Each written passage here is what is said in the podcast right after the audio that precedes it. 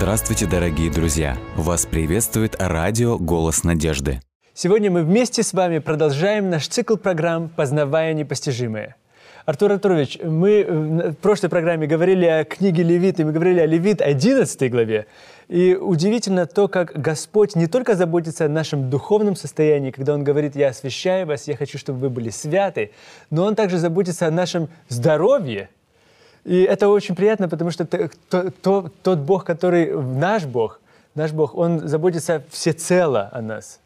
Это действительно очень э, важно осознавать и приятно осознавать, угу. что я могу как следствие приходить к Богу не только по духовным вопросам, угу. Он принимает по любым вопросам. Удивительно. То есть э, интересуют вас семейные вопросы, вы можете прийти к Господу. Интересуют вас какие-то физические вопросы здоровья, угу. вы можете прийти к Господу. Любой вопрос – Господь Удивительно. Здесь. То есть мы видим эту величайшую любовь Бога. Но с другой стороны, когда мы открываем книгу Левит, мы также очень часто видим слово, слова «бойся Бога». То есть Бог еще... Тут как будто бы мы всегда говорим о Боге, который Бог любящий, Бог благословляющий, но в то же время есть еще какая-то вторая часть – бояться Бога. Как можно эти два, эти два качества или два, э, два, то, что вызывается в нашей душе, боязнь и любовь, как это можно все объединить. Ваш вопрос имеет прямое отношение, в общем-то, к нашей, к нашей, к нашей программе. Как это понять? Как, э, как вот понять такого Бога, который, с одной стороны, эм, вроде бы Бог любви, угу. милосердия, долготерпения, а с другой стороны, все-таки такие фразы мы встречаем. Больше И Бога. если это еще рассматривать в контексте книги Левит, где-то, как мы уже говорили с вами, так много говорится о жертвах, да. о крови. Да, как мы говорили о том, что это самая кровавая книга. Совершенно верно. Но здесь очень важно отметить, что все жертвы и такое обилие крови, это все демонстрирует и показывает ужасность греха.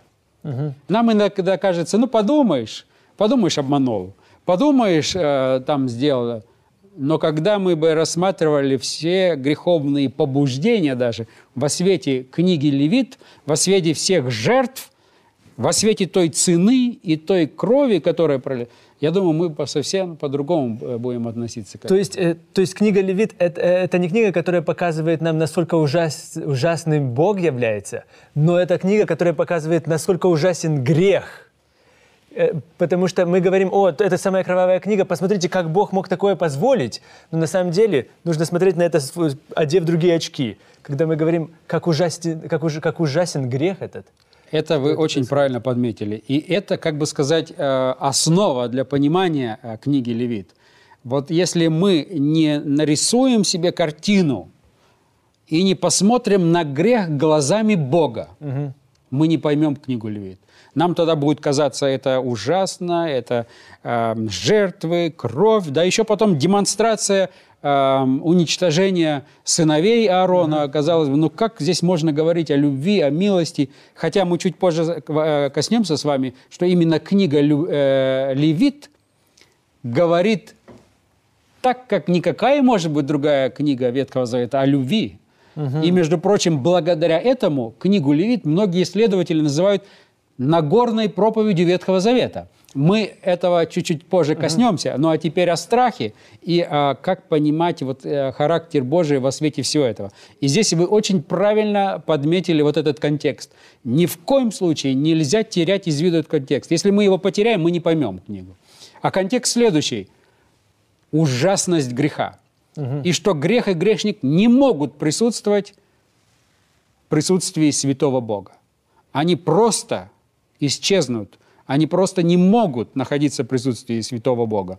И поэтому то, что Надав и Авид, то, что произошло с ними, должно бы произойти было со всеми. То есть даже история Надава и Авиуда – это как иллюстрация к тому, что, что могло бы произойти со всеми священниками, со всем народом, в конце концов. Что должно было быть. Да, не могло, точнее, да, да. Не могло, а должно. Это должно было бы да. произойти со всеми нами. И когда мы это понимаем, мы видим, что Надав и Авиуд, только показано, они не согласились с Божьим путем, потому что Господь им объяснил, вот безопасный путь. Он им сказал, остановитесь на красный сигнал светофора. Угу. Они, нет, почему ты? Я сам себе хозяин, а я поеду на красный сигнал. И они поехали туда, где жизнь невозможна. Очень важно э, отметить, что когда мы читаем Священное Писание, очень важны два элемента. Мы можем, э, как бы сказать, задаться целью исследовать каждую маленькую деталь, угу. не видя общей картины. И тогда э, мы не поймем эту книгу. Нам необходимо вначале получить общую картину, угу. а потом во свете общей картины нам станут понятны детали. Да. Но здесь своего рода такой герменевтический круг получается. Да? С одной стороны, чтобы получить общую картину, нужно изучать детали. Да, да, да, да. Спираль это, мы по этой спирали движемся, да? Да, но, но э, э, наш мозг построен таким образом, что мы способны это делать. Э, читая, мы обращаем внимание на детали, поэтому если где-то вы спотыкаетесь о какой-то текст, не нужно переживать. Читайте всю книгу, как вы сказали, э, как вы пригласили, чтобы получить общую картину. А затем можно вернуться, получив общую картину, и во свете этой общей картины уже рассматривать детали, которые, в свою очередь, прольют больше света угу. на общую картину. Да. И э, как мы уже говорили э, о том, что вот нам всегда необходимо иметь в виду, что то, что случилось с Надавом и Авиудом, это должно произойти с каждым. Это заслуга каждого. Каждый незначительный грех уже должен был бы привести к этому – а то, что мы с вами все еще живем, это уже свидетельство милости и благодати Божией. Mm. Поэтому а, исключение из правил – это вот моменты спасения. А мы, дьявол же все перевернул, мы на реалии смотрим по-другому, и для нас теперь нормально это должно быть все хорошо, как я хочу. А вот такие случаи, как с Надавом, это уже, где Господь, почему ты это допустил? То есть, вы видите, все перевернуто с головы на ноги, или наоборот, с ног на голову поставлено все это. И поэтому здесь очень важно, хорошо, что вы э, подчеркнули изначально, что этот контекст нам необходимо помнить. И теперь, имея этот контекст в виду, давайте посмотрим на некоторые тексты, которые действительно говорят о том, что необходимо и мы должны бояться Бога. Например, 19 глава, 14 текст. Давайте прочитаем. 19 глава, 14 текст. «Э, «Не злословь глухого, и пред слепым не клади ничего, чтобы, чтобы приткнуться ему. Бойся Бога твоего, я Господь». Теперь 19 э, глава, 32 текст. 32 текст говорит, «Пред лицом седого вставай, и почитай лицо старца, и бойся Бога твоего, я Господь». 25 главу, 17 текст. Несколько таких текстов прочитаем, чтобы у нас было представление. 25 глава, 17 текст. Не обижайте один другого, бойся Бога твоего, ибо я Господь Бог ваш». 25 глава, 36 текст. 36 текст говорит, «Не бери от него роста и прибыли, и бойся Бога твоего, чтоб жил брат твой с тобой». То есть и можно э, продолжать э, читать другие тексты. Но уникально, потому что здесь заметно, что каждый раз, когда упоминается «бойся Бога», там же присутствует элемент э, вза... Э, справедливости в обществе. Другими словами, вы правильно отметили, э, э, не, не даются тексты, которые фокусируют внимание на страхе. Угу. То есть бойся Бога, трепещи пред Ним. Да. И это, это не является весть. А весть – это приглашение, это поручение, как необходимо относиться, а затем как авторитет этого повеления. Страх Господень. Как мы уже с вами говорили, 306 раз упоминается имя Божие как авторитет. Я Господь, поэтому я говорю, я Господь. Тоже, точно так же, как и э, некоторые вопросы, о которых мы уже говорили, почему они, нужно их соблюдать, не нужно, а просто потому, что Господь так сказал, вот поэтому мы и соблюдаем, потому что авторитет Его. Угу. А в данном случае, кроме того, что сказано «Я Господь», еще говорится «не бойся». Э, то есть, бойся, э, да. наоборот, бойся, бойся Бога. бойся Бога. Что интересно, когда мы начинаем исследовать вообще понятие страха Божьего в Священном Писании. Угу. Мы когда подойдем, например, к книге Экклезиаста, э, книга Экклезиаста очень э, серьезно и красиво представляет нам понимание страха Божьего. Потому что вы помните, когда э, в книге Экклезиаста очень много говорится о... Начало мудрости и страх Господень, да? Совершенно верно. И в самом конце говорится, выслушаем сущность всего. Да. И самое первое говорится, бойся... Бойся Бога. Бойся Бога. Но это чуть позже, когда мы подойдем туда. А что касается здесь? Очень важно отметить, э, что э, в еврейском языке, когда используются слова, указывающие на страх Божий, когда приглашение бояться Бога, то эм, этимологическое эм, значение этих слов, оно э, достаточно интересное. Сама семантика слова «страх» в еврейском языке достаточно большое. где одно и то же слово может означать очень многое. И вы, э, э, э, я уверен, прекрасно знаете о том, что страх или бойся Бога может означать очень многое. Одно и то же слово древнееврейское, оно может означать действительно трепетать, угу. может означать физический страх. Это слово может это означать. Это же слово может означать уважай, может означать почитай. Но не только. Семантика этого слова намного шире. Даже в некоторых случаях страх или бояться Бога означает видеть Бога. Mm-hmm. То есть глагол «бойся» иногда очень созвучен с глаголом «видеть». видеть. Эти э, два глагола «бойся» и «видеть» они, конечно же, имеют разные корни в еврейском языке. Но фонетическое звучание у них почти что одинаково. Они звучат очень близко. И не зря. Потому что когда вы исследуете глагол «видеть» в еврейском языке, семантика этого слова тоже очень широкая, может много означать. И даже заходит краем на некоторую э, сферу деятельности, так если можно сказать, глагола «бояться». Угу. А, иногда даже «видеть» может означать «страх». Угу. А, а, и на самом деле, когда речь идет о страхе Божьем, именно имеется в виду почитание, имей уважение, но и нечто от глагола «видеть». Другими угу. словами, имей всегда перед своим взором Господа. Потому что если ты не видишь Господа, для чего святилище вообще на земле? Ну да, присутствие Божие на земле. Чтобы человек видел да, прис... реально. Да, для чего жертвы? Для чего? Чтобы человек все это реально мог видеть. Чтобы это было не просто метафорой какой-то, а это было реальностью, которую они могут видеть, ощущать. Они участвуют в этом всем. Совершенно верно. И поэтому, когда Господь говорит, так вот относись к твоему другу, бойся меня, угу. или уважай меня, Видите. или видь, ты око свое не, отвер, не отворачивай, ты должен, должен всегда перед своим взором иметь меня. А это означает, что тогда я буду относиться к ближнему, как я буду относиться к кому? Да, так же, как я к тебе отношусь, так же, как я к Богу отношусь, в конце концов. Если бы Бог вот сейчас физически, реально э, был бы вот здесь, рядом со мной, а вы бы вот здесь, как бы я к вам относился, когда я э, знал бы, что Господь наблюдает? Он же наблюдает, нужно очень хорошо относиться. То есть, э, с другими словами, э, страх Божий – это понимание всегда в Священном Писании имеет понимание уважения, то есть почитай Бога, предпочитай Его, Его принципы, Его правила. И, и, естественно, и вот это понятие иметь Его всегда перед своим взором.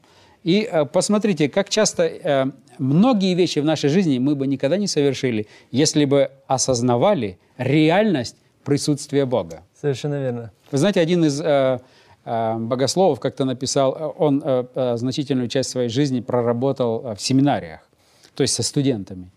И он написал э, в заключении своей профессиональной жизни, э, самым необходимым или самым большим дефицитом, или самой большой нуждой христианского мира сегодня является осознание, он пишет, реального присутствия Божьего. Совершенно верно. Именно поэтому, наверное, тогда, когда Иисус Христос в последней главе Евангелия от Матфея, 28 главе, он говорит, «И сея с вами во все дни до скончания века». То есть, чтобы мы, люди, когда мы живем, где бы мы ни находились, когда бы мы ни находились, чтобы мы ощущали присутствие Божие, присутствие Иисуса Христа в нашей жизни также.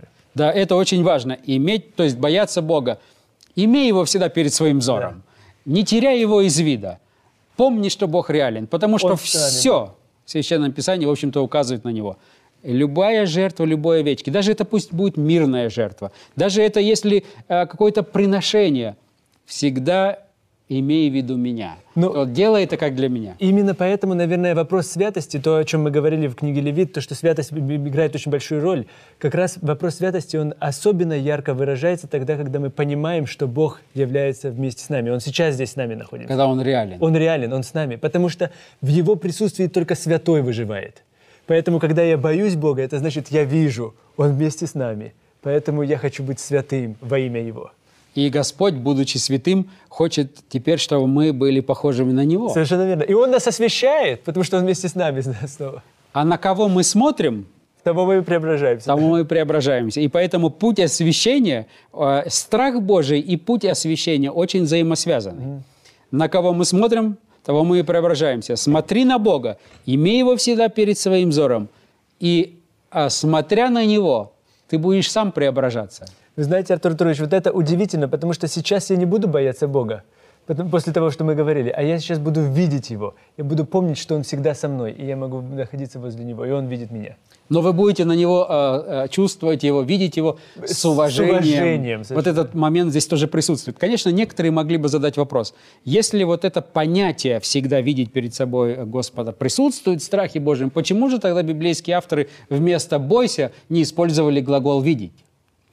Дело в том, что глагол «видеть» обычно описывает способность видеть видимое.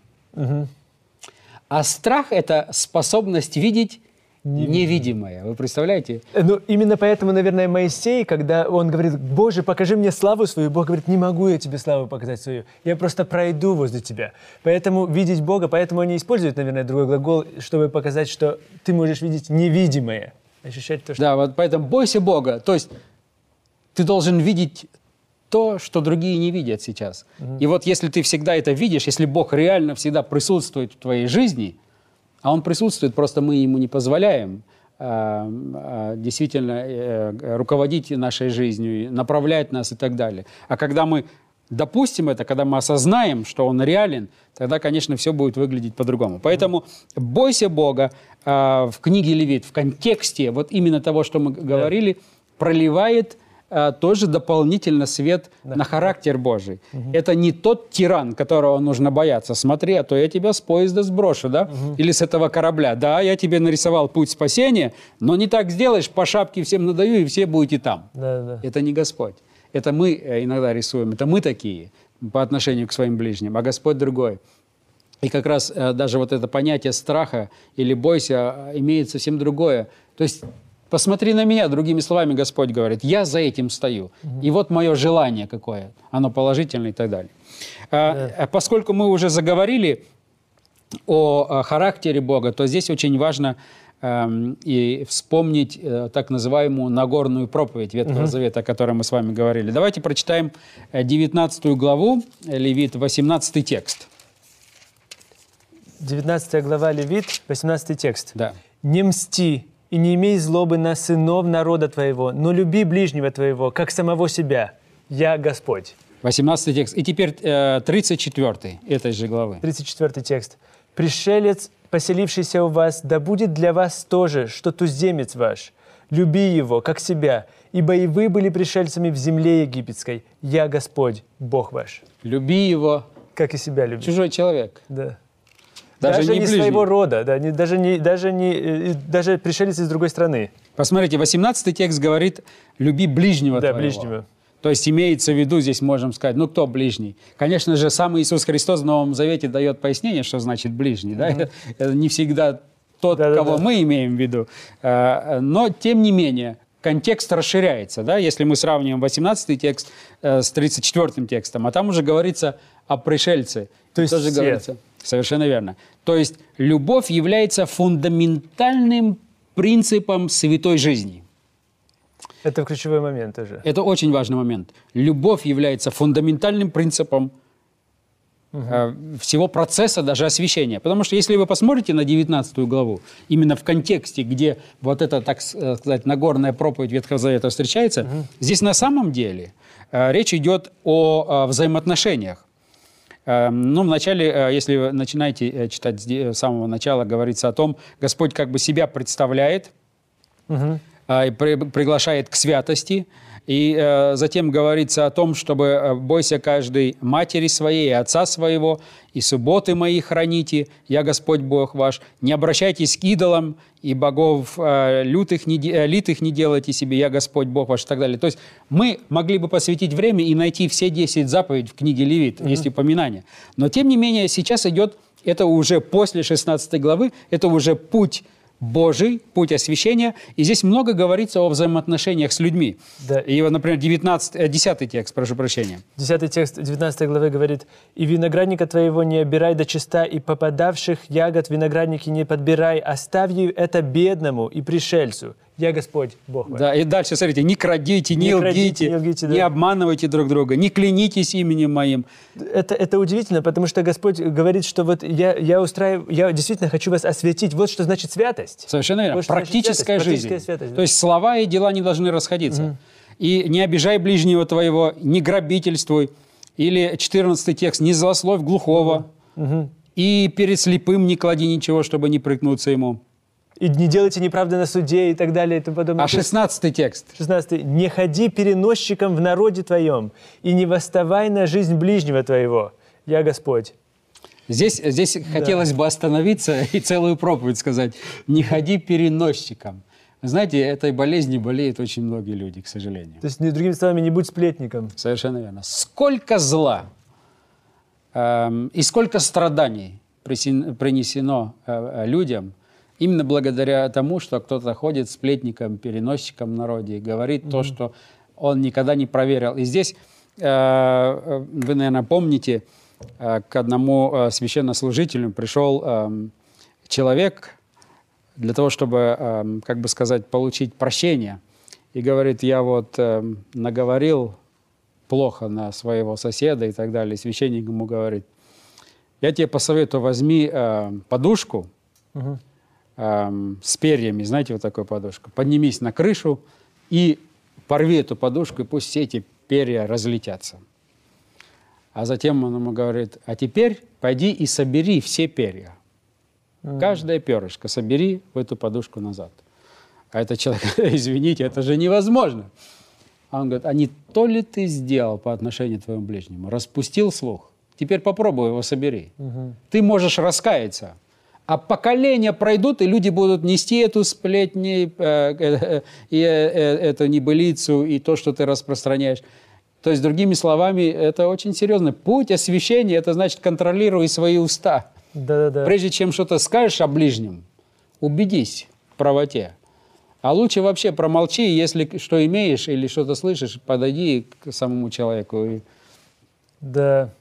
Это, э, это удивительно, потому что как раз э, не, не зря, наверное, говорят многие богословы и те исследователи, исследователи Священного Писания, что это и является Нагорной проповедью. Совершенно потому что Иисус Христос, когда Он уже говорит на Горной проповеди, Он говорит, а я говорю вам, вы говорите, не убей, а я говорю, что кто-то, если скажет на брата своего рака, да, тогда, э, тогда он уже убивает человека. То есть вот что значит вот эти вот освящения, вот что значит освящение. Совершенно верно. Конечно, здесь очень много можно говорить еще о книге Левит. Например, э, книга Левит заканчивается тем, что говорит о том, что десятина – это святыня Божия. На пути святости Бог святой, вы будете святые, а десятина – это святыня Богу. И То здесь есть отделенное для Бога. Совершенно верно. Но это означает то, что Господь тебе дает, а ты возвращаешь Господу как знак того, что ты принадлежишь не себе, а принадлежишь Ему. И Это все, очень- что у меня есть, тоже принадлежит Ему. Совершенно верно. Бла- Потому что я это имею благодаря Его милости. То есть, опять тот же самый контекст. Наша участь должна была бы быть та же участь, что и у Надава и Авиуда. Но мы этой участи не пережили. И Господь говорит, в этом контексте все, все, что ты имеешь, твоя жизнь, твое благополучие, даже твое дыхание, оно от меня. И как знак того, что ты это понимаешь, что я Господь, поэтому 300 с лишним раз э, используется Да, я Господь. Я Господь, да. Ты должен вот этим подчеркнуть, и это святыня. Ты не можешь распорядиться, сказать, я так решу или так решу. Это не твое. Ты это возвращаешь Богу как святыня, подчеркивая, что Он хозяин. Не ты хозяин, а Он хозяин всего. Это удивительно, потому что это проливает свет на то, что даже Господь как будто бы это делает для того, чтобы показать, неважно даже что, куда и как ты даешь, но самое важное, что ты должен отдать вот это. И это святыня. это святыня важный Ему, это только Богу. И не играйся с чужим огнем. В этом контексте можно это рассматривать.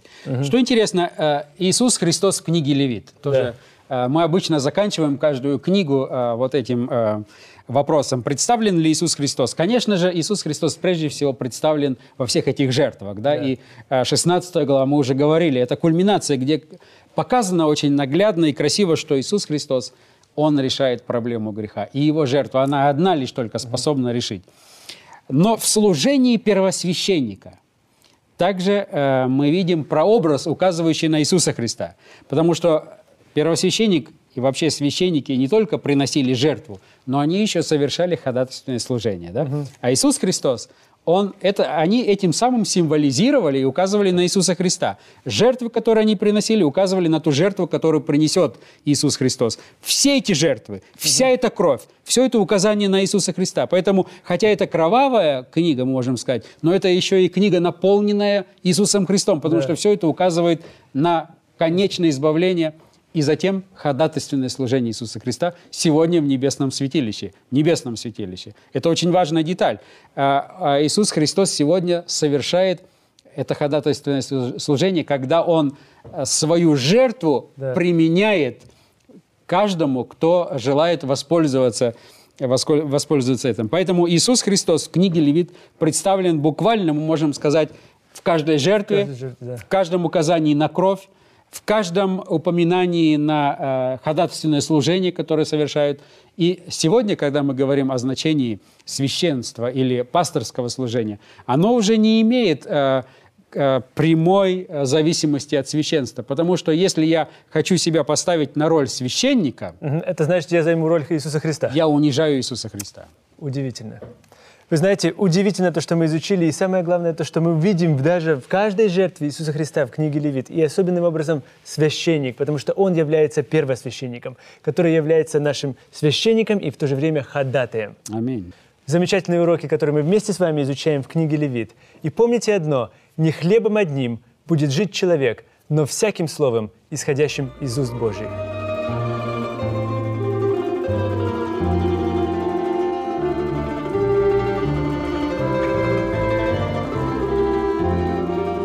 Дорогие друзья, вы можете оставить свои сообщения через WhatsApp и Viber по номеру плюс 7 915 688 7601 или позвонить нам на бесплатную линию, которая работает на территории Российской Федерации. Номер 8 800 100 ровно 1844. 8 800 100 ровно 1844.